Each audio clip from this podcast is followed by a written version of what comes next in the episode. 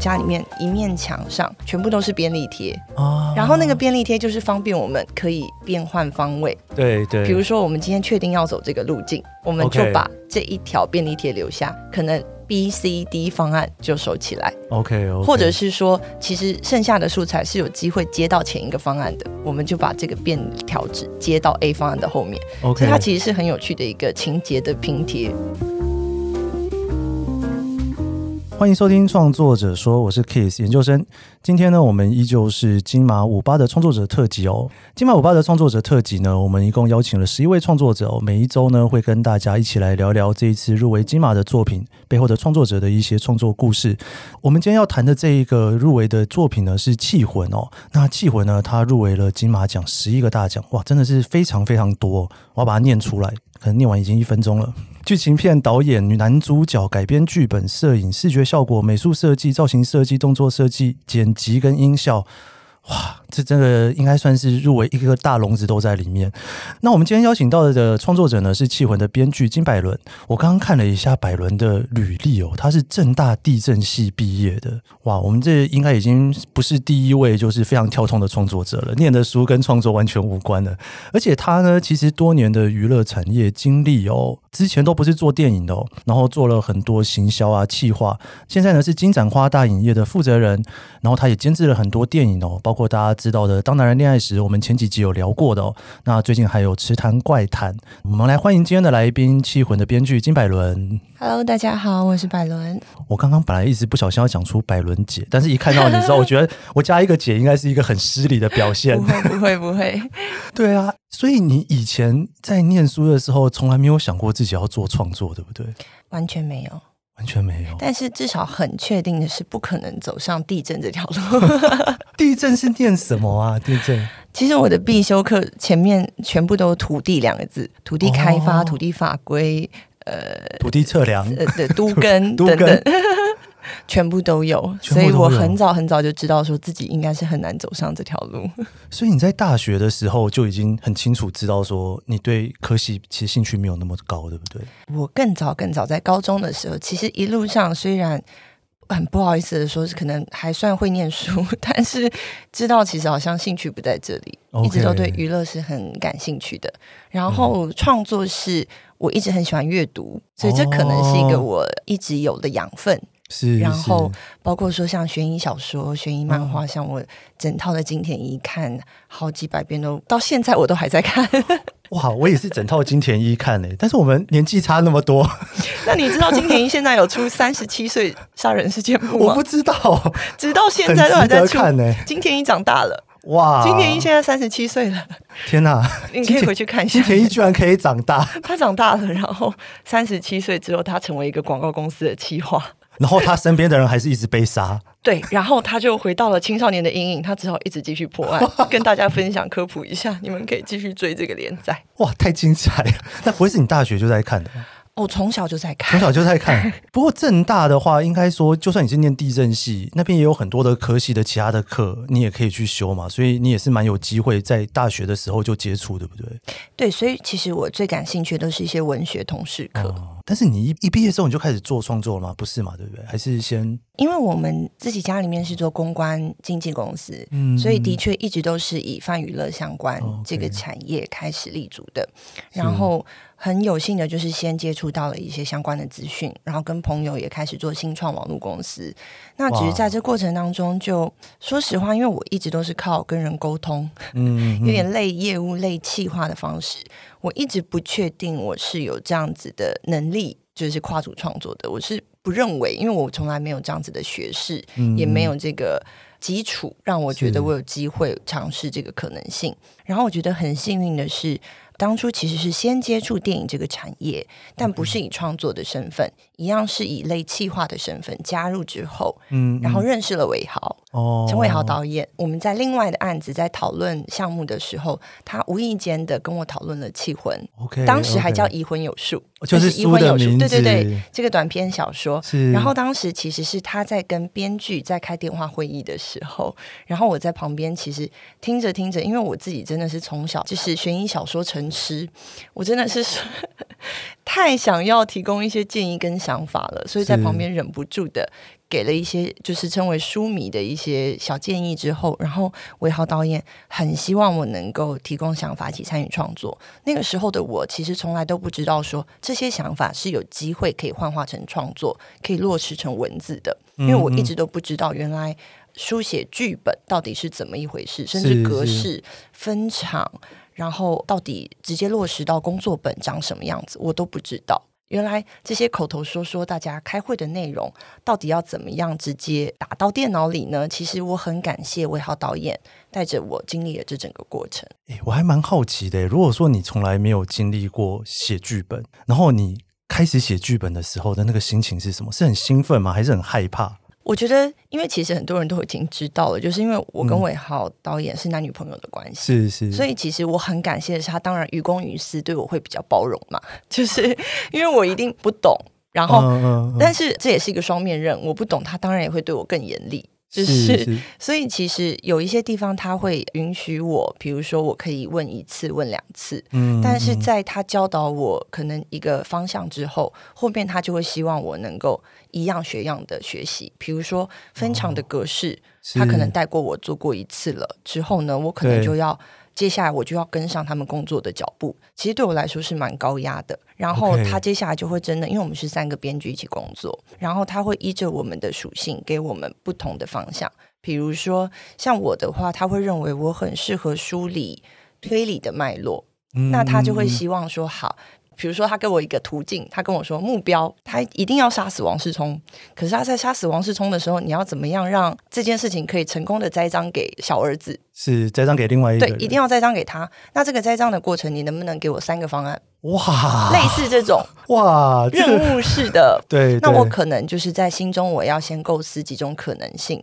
是是，那这个可能性有长有短，那他都要先合乎逻辑。然后让他就是我们在口头上先做过梳理之后，嗯、我们才把它落实到情节里。所以我很有可能不是那一个落笔的编剧，但是在我们在做逻辑性的情节选择的时候，他常常会把这个任务交派给我。其实蛮紧张的，因为等于说，如果说在《气魂》整个故事里，大家对这些机关性的故事脉络有任何的想法的话，就不好意思，这可能很多会是我设计的。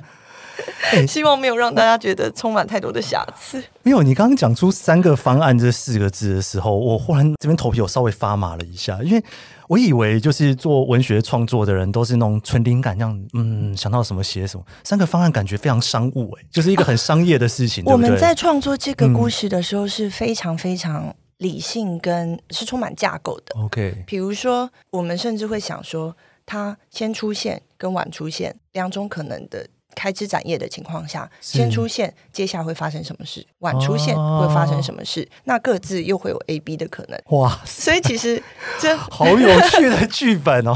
对对对，其实我觉得在做推理悬疑的故事的时候，你最后其实它长得很像一个树状图。对对对，甚至我在玩游戏的那种感觉。对对对，所以我们其实，在家里之前其实有。杂志专访来我们拍摄我们家里面工作的状况的时候，可以看到就是我们家里面一面墙上全部都是便利贴，哦，然后那个便利贴就是方便我们可以变换方位，对对，比如说我们今天确定要走这个路径，我们就把这一条便利贴留下，可能。B、C、D 方案就收起来，OK，, okay. 或者是说，其实剩下的素材是有机会接到前一个方案的，我们就把这个变条纸接到 A 方案的后面，OK，所以它其实是很有趣的一个情节的拼贴。哇塞，很有趣！哎、欸，我我很好奇一个问题，但是如果不能回答的话就算了，这句话无论如何都剪掉。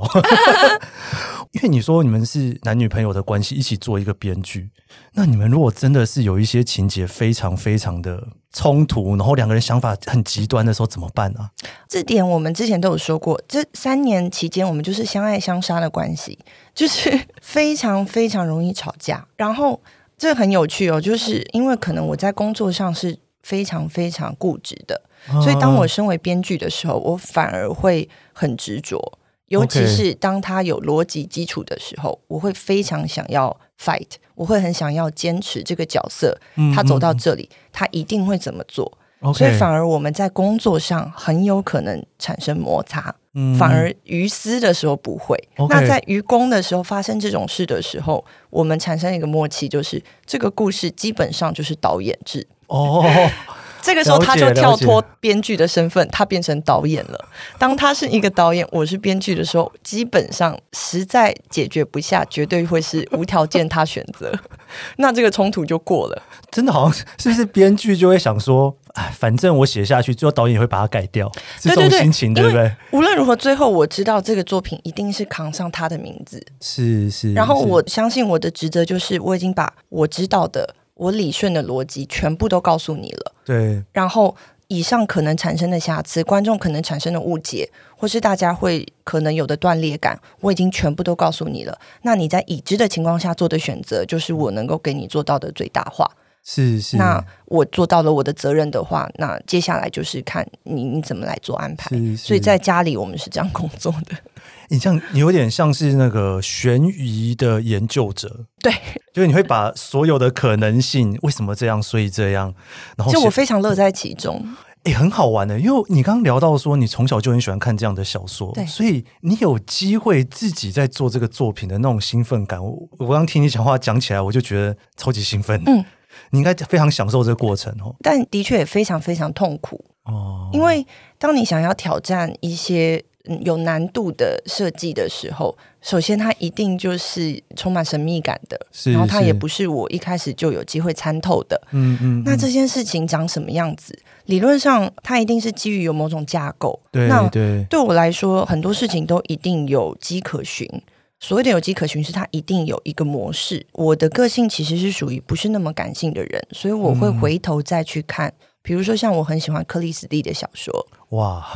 我整套都看过，所以我会为了就是当时在创作的时候，我回头我再去看所有我喜欢的东西，去找脉络。嗯，嗯，因为很多东西其实都是可以结构性转移的。是是。那在这种 A C C B D 之间的这个关系，我有哪些是可能可以用进来？然后其实很好玩的是，我在家里跟伟豪，我们常常会讨论的是，比如说怎么样一百种杀死人的方法不会被发现。或者怎么样毁尸灭迹，就是啊，可以这样子，或是可以那样子，然后买一堆毒物专家的书回家，或者法医鉴识的书，这就是我们的日常。那三年期间，我忽然有一种，你们的剧本后面不会一堆 reference 吧？一二三四，然后就是底下每一个金田一的第几页里面 有类似的死法，然后哪一个柯南里面有哪个类似的死法，该不会是这样在处理的吧？坦白说，在我脑海里是这样子的。你有一个 Excel 表？哎、欸，其实我好想做这样子的事情。我之前很天真的跟伟豪说：“我说，我还曾经想要求我公司的企划做这件事，说你们可不可以帮我做一个表格，就是把比如说克里斯蒂的小说，或者是金田一的小说，你很简单的，比如说这一集怎么死的，trigger 是什么，最大的机关，然后一些重要的脉络，然后这件事情如果有机会成为一个 database。”我就不用每一次回头，很有道理耶，很有道理耶。我如果今天想要找情杀，我如果今天想要找假装自杀，全部都可以直接搜出来。对，没有人在做这件事情吗？我不知道，我我想要叫我公司人做这件事，但后来觉得有一点太强人所难。你可以出一本书，哎，就你刚刚讲的，就是那个推理剧里面的一百种死法，然后 推理剧里面的一百种死不了的死法之类的，然后或者是不不外乎是这些嘛，假装自己死掉，假装别人杀，但是自己死的，或者是几个人一起杀死一个人。我觉得你如果出这本书，我一定第一个买。我觉得这个，哎，这个很好，哎。对，因为事实上它可以被有系统的整理，对对对，它就成为一个资料库嘛，大家一起用嘛。你还可以分析说上吊死的比例有百分之多少，嗯，对。然后如果说你是用哪一种方法设计它的话，最后被发现的几率有多少？对啊，这个你完全就是发挥你的学术专长。对，对对，因为有的时候又需要露出马脚，有的时候又不能露出马脚。对对对，循序渐进的。像我想要找露出马脚的指法的时候，我又要回去想，对啊，那是在在什么地方？要绝对不能露出马脚，然后要有脚，就是又有足迹，又不能足迹，要有密室，又不要密室，对不对？会不会是你以前在做那些什么土地开发，或者是土地建设的案子里面全部都是这样的表格，所以你就觉得嗯，应该要有一个像那个学术界一样的 database 在这里面。我好像脑子里很依赖这种方式思考，没有错。所以、嗯、对对，哎，可是你之前在做编剧之前，你也做了十几年的娱乐业的产业嘛？是那些东西带进来，你正式开始创作的时候，会不会有一些你觉得你特别能运用进去的，或者是？你觉得特别卡的地方啊？我以前习惯这样，但好像编剧不是这样。我的感觉是，因为其实编剧这个过程对我来说，事实上就是把所有对生活的观察，嗯嗯，落实到文本里。那这件事情对我的帮助，就是以往的工作经验，我见过大量的人事物，哦，真的是非常非常大量的。这个过程其实如果真的要归纳的话，它很像是一个非常长期的填调。对我来讲，对，对，像现在其实大家都喜欢写。各式各样的职人剧，或者是各式各样，像现在台湾类型当道嘛，对对。那很多时候都是存在于我们的想象，嗯，尤其像这种杀来杀去，我们一天到晚身边哪有杀人犯啊？对啊，我身边也没有，我也没碰过，书里面才有。对，但是其实有时候有一些角色的原型，或者是一些角色的脉络。其实，在我们的身边，就是如果观察的入围的话，嗯、它都是有一些脉络可循的。那我非常感谢的就是我过往的工作经验，其实让我大量的开了眼界，可以看到各式各样的，不管是生活的阶层，或者是产业的阶层，不敢说是三教九流，但就是说各式各样的人事物，然后极端的、温馨的。不一定是冷冽的，也有温暖的。嗯，我觉得各种维度带给我很大的启发。是在做角色原型的时候，这件事情其实可以充满细节。是，那对于在创作原型的时候很有帮助。了解，因为其实像我发现，像导演们，嗯、他们对于要创作一个故事的架构，都已经很有想法了。嗯嗯，嗯尤其是对于叙事掌握很精准的魏豪导演、正好导演，他们都是。但是我们回归到一个故事创作最初始的时候，你们会需要人物。嗯，那这个人物他要有什么精致的地方？要有什么跟别人不同？然后他可能会走上一段。通俗的过程，因为我们做的都是商业故事嘛。这个角色特别的缺陷，或是他特别的挫折，然后他在一个怎么样一个特别的环境里，这件事情的设定，其实我觉得之前的生活观察跟经历，其实蛮有所帮助。了解，诶，我还蛮好奇的，因为去年你就决定用自己的公司嘛，就金盏花大影业。对，你会觉得说是一个你的一个新的起点吗？或者是说你觉得过去？因为之前的影集或电影可能都在别的公司做的嘛，所以说可能别的公司有他们的创作的想法。但如果你自己开一个电影公司，应该是你也会把你对于创作或是挑剧本，或者是到底什么样的作品适合带给大家，你有一些自己的想法，对不对？嗯，的确是。像我做影视产业已经进入第六、第七年了，嗯，然后前几年的时候，的确是在其他公司里就职，嗯，然后当时的感觉是，没错，当然有。不同的资源可以协助，嗯、然后也跟不同的团队共事，有其他的刺激跟可能性。但是就是大家的方针不同，嗯，然后你会学着去适应大家的需求，是然后一起呃糅合出可能。那对我来讲，就是那是学习的过程，学着去知道我想要什么。嗯嗯。嗯那到了一个程度之后，其实呃应该说就是经过不同的删去法之后，我发现可能基于我不是学院派出身吧。就是我是一个道地的观众出身，对我从小我就看商业片，然后我是一个下了班我回到家开 Netflix，或者是周末跟朋友去电影院的时候，我非商业片不看的人哦，我可能只想看让我笑、让我哭的电影，或者是推理烧脑的电影、影集等等。那我就发现说，其实我的取向反映了我想做的东西，嗯、是因为我在开发这样子的内容的时候。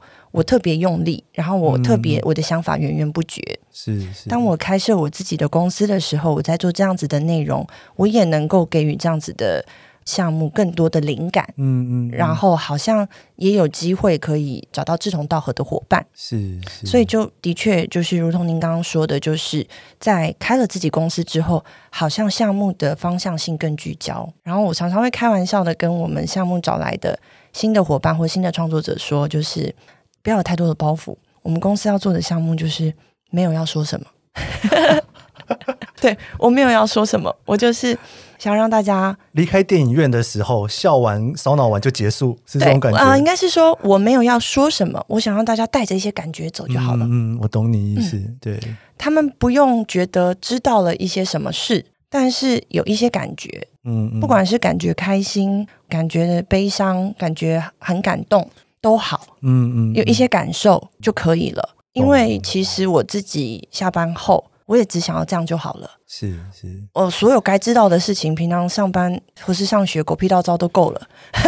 就是我不用知道更多的事情了，生活跟家人相处、跟同事相处够了。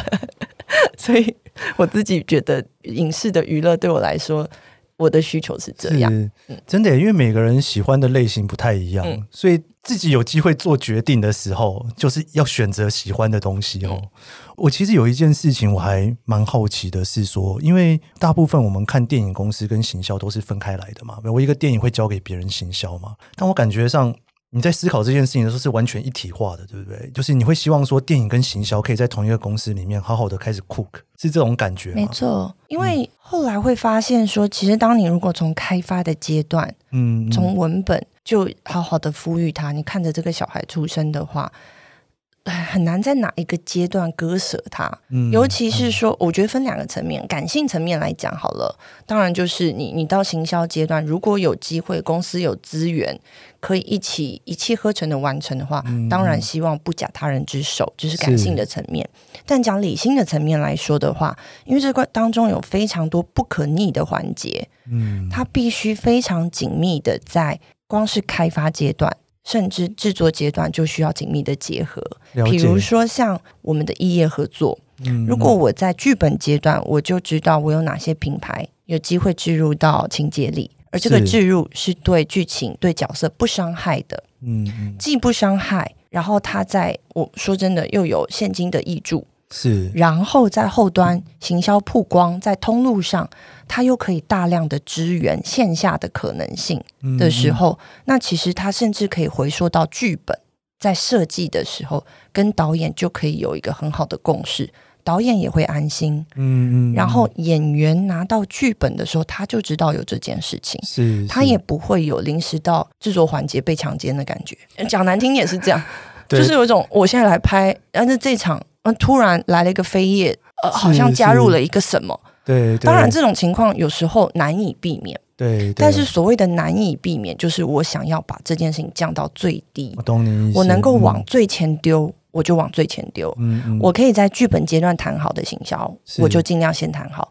非不得已，制作阶段才能谈好的，就制作阶段。嗯，我最最最不希望处理的就是整体制作都完成了之后，后续再来想。因为当后续再来想的时候，常常会碰到，就是大家会说：“哎，你们怎么不早一点来找我？”哦，那那我都分不出是真话还是假话。我早点来找你，你会给我钱吗？或是我我早点来，那如果是真话，我不是很怄吗？对那如果是假话的话，那那我们要怎么合作呢？赶快再拍续集。对，所以如果是这样的话，其实大家是应该在更前期的时候就把它思考进去的。是是，所以我是期待在更前期的时候就直接合而为一。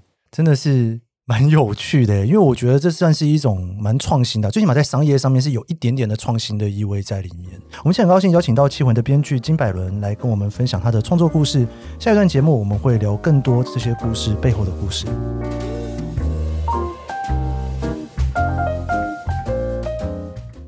Hello，我是 Keith 研究生，你现在在收听的是创作者说。每一集节目我会邀请一位创作者来跟我们聊聊他的创作故事。我们邀请过畅销作家、导演、编剧，也邀请了创作歌手、布洛克、YouTuber、Podcaster 来一起讨论对于创作的想法。你可以在 Apple Podcast、Spotify 收听，也可以追踪研究生脸书专业。我会分享每一集节目录音后的心得，你也可以留言告诉我你的想法。创作者说每周四上线，欢迎你跟我一起探索这些故事背后的创作故事。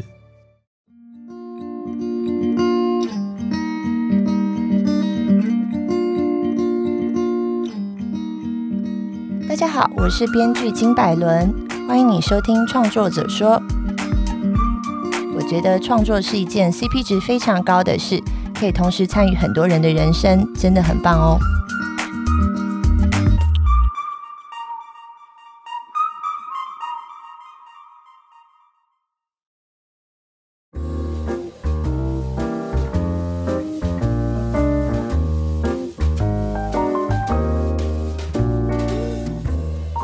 在那个中场聊天的时候，我就跟百文分享了一个我觉得非常特别的地方，就是他在讲创作的那种兴奋感，跟在讲公关的那个时候的优雅感，是一个一瞬间可以转换的。我们下一段是兴奋感的部分，我真的藏不住，真的。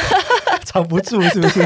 真的我，你知道，你刚刚在聊那个创作那一块的时候，我就觉得有一种哇，就是这个整个那个热情感，就是一个创作者的那个感觉，然后是完全的氛围。然后我们忽然在聊公司的时候，瞬间就是一个优雅的公关坐在我面前开始在谈。嗯、你平常在公司也是这样在做切换的，对不对？对。然后创作那一面，因为编剧会议上还有在家里才看得见。哦，对，我居然有机会可以看到，我真的是太荣幸。所以，我们接下来要来进入热情的那一个部分。哎，我想说，我们先聊聊《气魂》。你帮叔去定义这个电影，它是一个什么样子的电影啊？除了金田一的部分之外，我们其实当时收到那个短篇小说的时候，真的要讲真话，我觉得不是太好看，因为我我相信大家可能没有看过、嗯嗯嗯、那个短篇小说，篇幅不是很长。嗯，然后其实我们。左思右想，最后只截取了那个 RNA，嗯，这个技术而已，嗯、因为它其实是一个，说实话，只是撒狗血，嗯、然后存在一个豪门恩怨是之间，然后它没有太多的情感，它就真的只是争夺家产的一个呃运用高概念技术的一个故事。是，是是。那对我们来说，其实这样的东西拍出来不是太有意义，嗯，因为贴类型贴得很紧。嗯，这件事，那讲真的，这件事情为好在红衣跟目击者都做过了。是，是如果要再做这件事情，当然不是不行。嗯、可是如果不要试着谈论什么，这有点违背我们好像刚刚我前面讲说，我接下来拍的东西都不想谈论什么。事实上，这也是其来有自的，就是因为拍完《气魂》之后，我们决定从此以后就够了，不要再烧脑了是不是，所有事情都谈完了。对对对，不要再烧脑了，我一次谈完了啦，已经该讲的都讲了。是，是，就是因为在《气魂》里，其实我们什么事情都说了。那时候其实很贪心，嗯、就在想说，这个所谓的 RNA 技术，说实话，你今天你可以很直观的只觉得，哦，我想要续命吗？嗯嗯，我是想要一个肉体，嗯嗯，我是想要转换性别，嗯，还是我是想要什么？它的格局是可以很大的，了解了解，还是我是贪婪一个灵魂？嗯嗯。那我觉得当时的伟豪其实他的人生阶段很不一样，嗯、因为他面临家里面的一些变故的时候，他想谈的是最难的那一个阶段，这是他有在有一些访谈里有提到的。是是，所以我们选了最难最难的那个命题。那也因为那一个命题，其实包括角色的设计，全部都要重新来过。像现在你们看到的几组人物关系，全部都是原著里没有的，像包括说王世聪跟万博士。原著里是没有的，然后原著里没有同性关系，嗯嗯，然后原著里像李艳这个关键的角色也是没有的，是。是那其实我觉得回到我们这个故事里要谈的东西，其实它就是超越生死，超越性别，是。是然后如果可以打破所有既有的框架之后，是那。爱这件事情，他还可以用什么方式来呈现？是，那我觉得其实当时就知道这个命题是有点刁钻，我自己觉得很冷冽的。了解，了解。尝试着温暖的，然后因为说真的又打打杀杀，又融合一些宗教符号，还蛮多东西在里面的。对，然后一直爆头，所以我就在想说，整体这样子近未来的氛围之下，还有没有可能温暖一点的来说它？了解，了解。嗯我想给那个所有走错棚不小心来听这一集节目，但是还没有看电影的人，稍微有点提示一下，我们电影是什么样的故事？就是它其实是在讲一个新的技术，有点像在看黑镜，我自己就觉得有点像在看黑镜。然后他在讲一个有一个新的技术，那个技术呢可以把一个人的意志复制到另外一个人身上。对，然后这里面呢，就因为这一个技术的关系，考验了很多人性，然后。也可以运用这个技术的关系，里面有很多害来害去，然后很悬疑，然后这个杀这个，那个杀那个的故事。我怕我这样解释是不是有点太脱离？不会不会 不会不会，很精准 很精准，精准大家可以上 Netflix 把它看完。对对对，还没有看完的，赶快先去看了再继续听哦，以免不知道我们在讲什么。我说真的，我非常非常喜欢。我我觉得那个我看的时候哦，其实你刚刚聊到两块，我都很有感觉。第一块是在讲科技。就是到底这个科技这样做下去之后，是不是很多我们人性面会被这个科技带着走？对，然后这个我真的觉得好可怕，非常可怕。第二个我很喜欢的地方是，最后你还留了一个很悬疑的地方在那里。就是复制出来的那一个人，到底跟原本的人是不是同样的人？然后就觉得有一种黑镜里面讲了很多次的那种故事，但是那都是外国人嘛，就是他是西方人、欧美人嘛。但是这个故事里面有一把一些这种亚洲人的那种传统价值观放进去的时候，整个反应好像又不太一样。对，这其实是我觉得很有趣的一个化学作用。嗯，然后是我跟伟豪其实在创作的时候有一件事情，我一直一直卡关，然后我现在觉得他赢了。他赢了吗？他赢了，他赢了！天哪，我刚刚是看到了什么闪光在我面前？不是不是，他赢了是说，我觉得透过观众的反应，我确定他赢了。嗯、好，毕竟他导演嘛。是，因为我觉得我真的太理科脑了。然后我觉得它有一个模糊地带，就像你刚刚说，那就是有趣的化学作用。像你刚刚说，嗯、复制出来的那个人还是不是同一个人这件事，其实原本我非常在意。哦，真的吗？对。因为我可能在这件事情上太绝对了，嗯，所以你知道我们曾经在讨论这种设定的时候，我们是怎么称呼这个过程吗？我跟他说：“哎，到底是剪下贴上还是复制贴上？”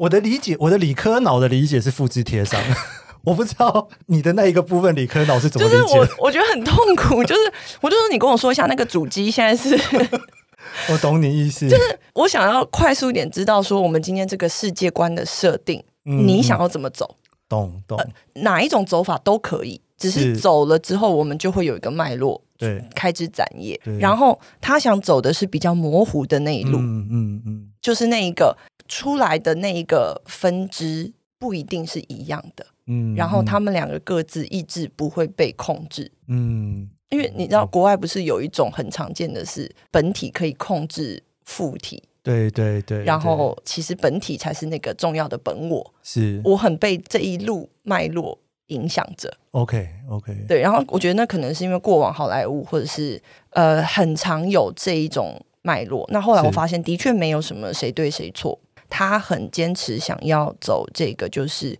更让大家去辩证，嗯、就是到底会是怎么一回事，是哪一个我才是真我这件事。那我觉得 OK。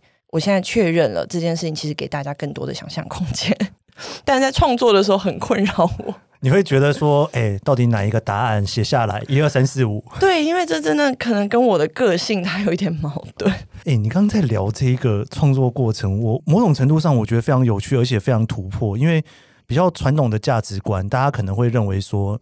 女生是负责感性的部分，男生是负责理科脑的部分。但是你这个完全完全反过来，完全印证了男女平权的重要性。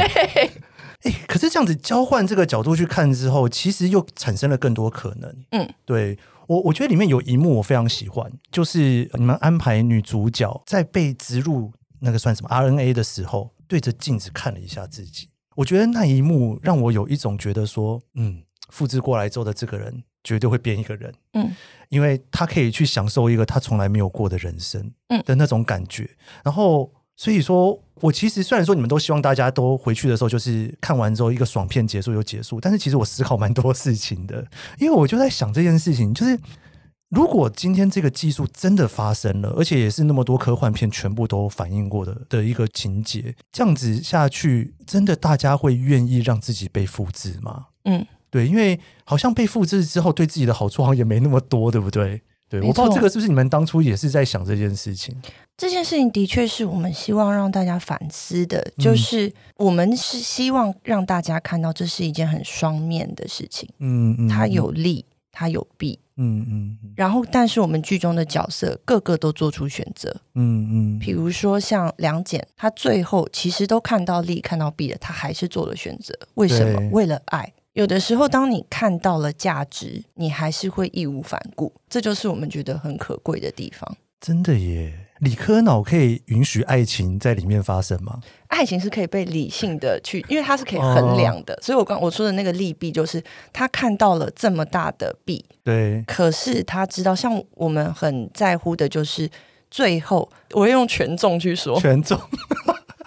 我我那时候跟呃伟豪我说，我会很在乎。最后的梁简，他做出这个决定的时候，整件事情有没有足够重到？比如说，他知道他一定要这么做，嗯、呃，阿豹才能够全身而退。是是，就是这件事情，他一定要成为李艳，他才能够自首。然后才能够让阿豹的伪证罪可以被消得以被消弭，是。然后他才能够顺利的生下小孩，然后至少他的后半辈子生活能够被保障。是，就是那些所有的暗场，我说我要能够确保今天这个人的这个决定，他要合乎情理权重，嗯嗯，他才愿意。他明明是一个直男，然后进到一个女性的身体。身体里面。我好喜欢这个政治不正确的感觉，嗯，就因为他其实蛮政治不正确的，但是他又是一个怎么讲呢？有点在考验大家政治正确这件事情。嗯、当你碰上爱的时候，你会选择了一个政治不正确的路去走，对，所以他也跳脱了我们原本对结局的想法，对不对？是。哇，这个算是很大胆的一个做法，算吗？算是很大胆的做法。原著应该没有这样子的做法，哦，完全没有，完全没有。原著完全没有梁简跟阿豹这一对角色，嗯嗯、然后这是其实我们最喜欢的一对角色，是，是，因为对我来说，他们才真正阐述了我们想要在这部片当中讲的价值观。是，是，然后他们其实很好玩，他们做了跟反派一样的选择，嗯，跟一样的历程，这是我们故意做的一个对照。他其实也有离癌。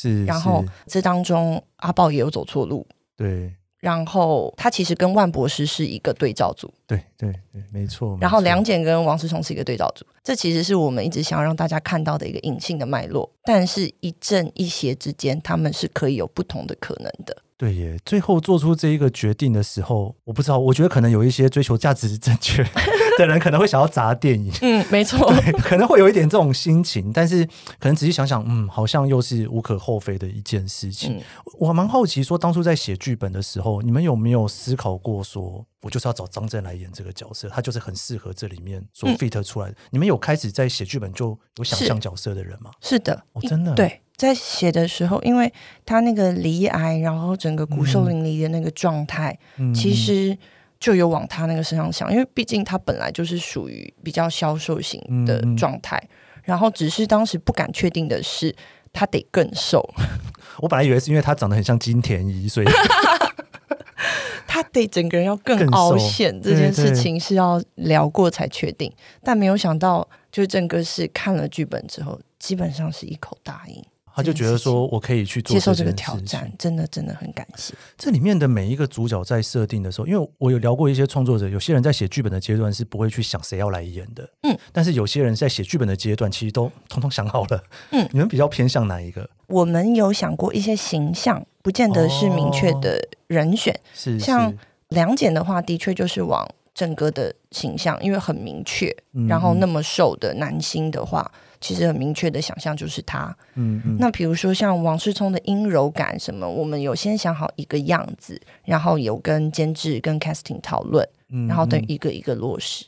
了解了解。哎，如果说像你刚刚有聊到说，从剧本到实际上拍，其实会有一个很大的落差嘛，对不对？你能不能分享一下，身为你第一次写编剧，这应该是第一次，对不对？嗯。有没有哪一出戏是你写的时候这样想，结果拍出来跟你想法完全不一样的？因为其实我参与创作的这是第一步，嗯《当男人恋爱时》是第二部，是，是，然后池塘，然后到现在其实跟伟豪我们即将要在新片要开拍了。OK，, okay. 然后我觉得很幸运的一点就是说，因为我们是属于在前期剧本阶段会很痛苦、很痛苦、花很长时间的团队，嗯、是，是是，所以落差不会太大。了解，但是的确会有一些所谓现场的挑战。对，比如说像如果讲《气魂》的话，我记得很清楚，我在医院那里现场在写梁简给阿豹的遗书那一段，其实是新写的。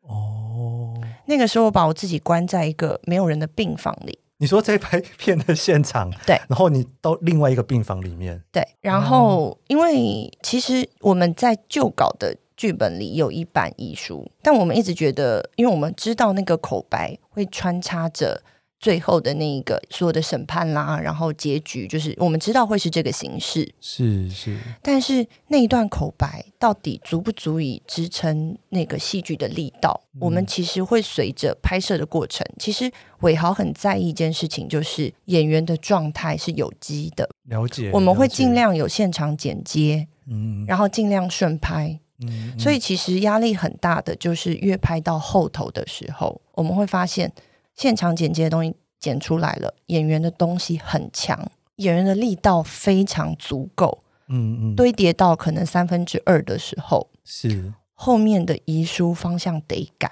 我们可能会在中间会意识到这件事。了解，了解，然后就会，因为他一边在急着导戏嘛，对，然后等于我们在中途我们会意识到这件事，我就在我记得那天在新竹的医院，我们就关在房间里，然后我就重写那封信，然后我在思考说，我看到的素材，我看到的拍摄至今的梁简跟阿宝，他们走到这里，他会怎么重新跟他告别？嗯，其实很紧张，因为。我想说，哎，没有人跟我讨论，然后马上就要上戏，然后可能过几天就会拍到那一场戏了。嗯、然后当然写完之后，我觉得这演员也要给予充分的信任感，是因为在这么临时的情况下，你会做文本的改动，嗯、一定是要越改越好嘛。当然，对，对，对。那而且是一个全盘翻新的状态。那我就是也非常感谢军令跟整个，就是他们很信任我们给出来的东西。也会适时的给我们一些建议，是然后，所以这个过程在拍摄的中后段的时候很常发生，是，是就是因为随着两个人的情绪浓烈度越来越高涨，甚至包括像正哥跟李艳的对峙，嗯嗯，嗯，这边的对白我们可能也要调，就是张力越来越强的时候，我们其实会依着戏剧随时去调整，是，是。那我觉得这应该就是随便。编剧我觉得比较大的压力哦，我觉得其实这过程蛮有趣的。可能我一个外面的人看这件事情，就觉得说，哎，你等于你在创作的过程，然后真实在把它做出来的时候，演员也帮你在做创作了一次。是的，是的。而且他重新诠释你的创作之后，他又把这一个东西加进来之后，你马上又从这里面又感受到不同的东西，然后你又在这里面又在给予创作，没错，可以这样子交叠上去。这个过程，我觉得应该也是一个。不知道怎么讲，好像是那种创作的一个很高潮、精华的那种感觉。真的就是二创、三创、四创，因为演员也会现场也会给予想法，然后我们其实会直接把他们觉得情绪走到这里，他觉得该这么说，是，是，然后我们就直接真的把它纳入进来，然后给他更新的东西。嗯嗯嗯，没错，真的是不知道，我忽然有一种很感动的心情在脑袋里面，我就会停住。嗯、对，因为这个真的是可能很多创作者很梦寐以求的一种。碰到一起合作的创作者，能够激起互相的灵感的那种感受在里面。我关于这电影最后有一个问题想要问你：你们当初有没有想过别种结局？没有，完全没有。呃，嗯、这个结局在很早很早很早的时候，我们先想好了。OK，, okay 所以我没记错的话，我跟伟豪在我们前面甚至还在想。李彦要怎么杀王世聪的时候，就是有那个什么 A、B、C 方案，是就是说啊，总之要杀死他，总之要推给小儿子的那些过程里的时候，我们知道我们会有一组主角，然后他们要承担一些责任，然后这组主角会承载着比较正确的观念，嗯、然后承载着这部电影的重责大任走到最后的时候，我们希望是由他们来拨乱反正，嗯嗯，然后最后是由他。带着这个技术，嗯嗯，最后让我们看到这个画面。所以那个探监的那个画面，其实我也好蛮早就在脑海里了。了解了解，哇，我觉得今天很棒哎，我真的非常可以身为一个影迷的身份，看完一部电影之后，还可以更了解这些电影背后的一些故事。我觉得我想请教百伦说，因为你刚刚也分享了你过去的一些经历啊，然后你踏到一个创作，然后。你现在应该可能把自己定义成创作的前阶段吗？也不能算新手了，已经算是一个有第一个作品、第二个作品了。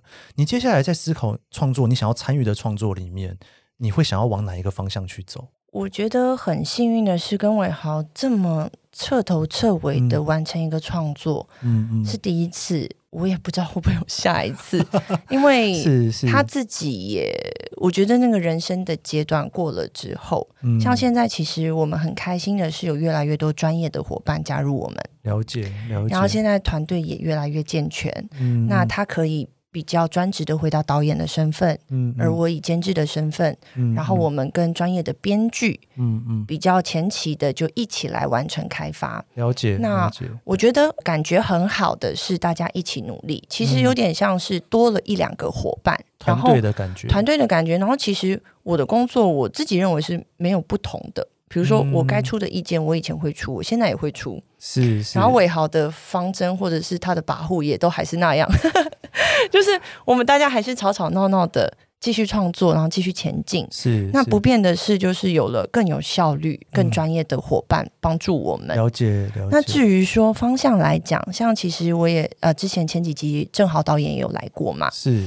那我们公司因为有两个导演，他们风格不同，然后人生阶段也不同。嗯。像正好的话，他现在才要进到他的第二部长片。是，然后也要尝试可能人生第一部影集，所以他是毫不设限的，各种领域、各种类型都想试试看的阶段。嗯，嗯，那我觉得就让他放手的去尝试。是，那伟豪的话，经过气魂之后，我才会开玩笑的说，我们现在真的想要做轻松一点的东西。是是是，像《池塘怪谈》就是我们的一个第一个轻松之作。然后像今年年底我们即将要开拍的作品，也就是一个比较。轻松的喜剧类型，了解了解，转换一下心情，了解也很难说，搞不好之后又要继续烧脑了，也不也不一定。对对，真的，我觉得你很希望观众能够离开电影院之后，就不见得要学到什么，但他可以感受到很多很特别的感受，可以被我们娱乐一下就好。对，很高兴我们今天邀请到气魂的编剧金百伦来跟我们聊聊他对于创作的想法。以上就是这一集的创作者说，你可以在 Apple Podcast、Spotify 收听。如果你喜欢这集节目，别忘了帮我在 Apple Podcast 留下五星好评，还有别忘了追踪研究生脸书专业，我会在上面分享更多关于这集节目的心得。我们下集节目见喽，拜拜，拜拜。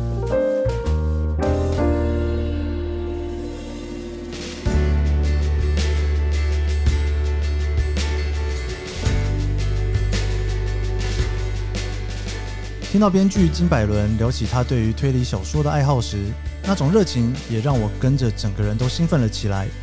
因为我自己从小也喜欢看推理小说，所以听到百伦说起来时，脑中也跟着转了好几圈他的故事。喜欢推理小说，又有机会可以写一个自己的推理剧本，这应该是身为创作者相当享受的一件事情吧？可以把别人的作品中觉得可惜的，可以更好的，甚至可以去想，要是如果是我，我会怎么做？这样的心情试着放在自己的作品里，这样的创作历程应该是一件相当有趣的事情。谢谢你收听这一集的创作者说，我是 Kiss 研究生，我们下集节目见。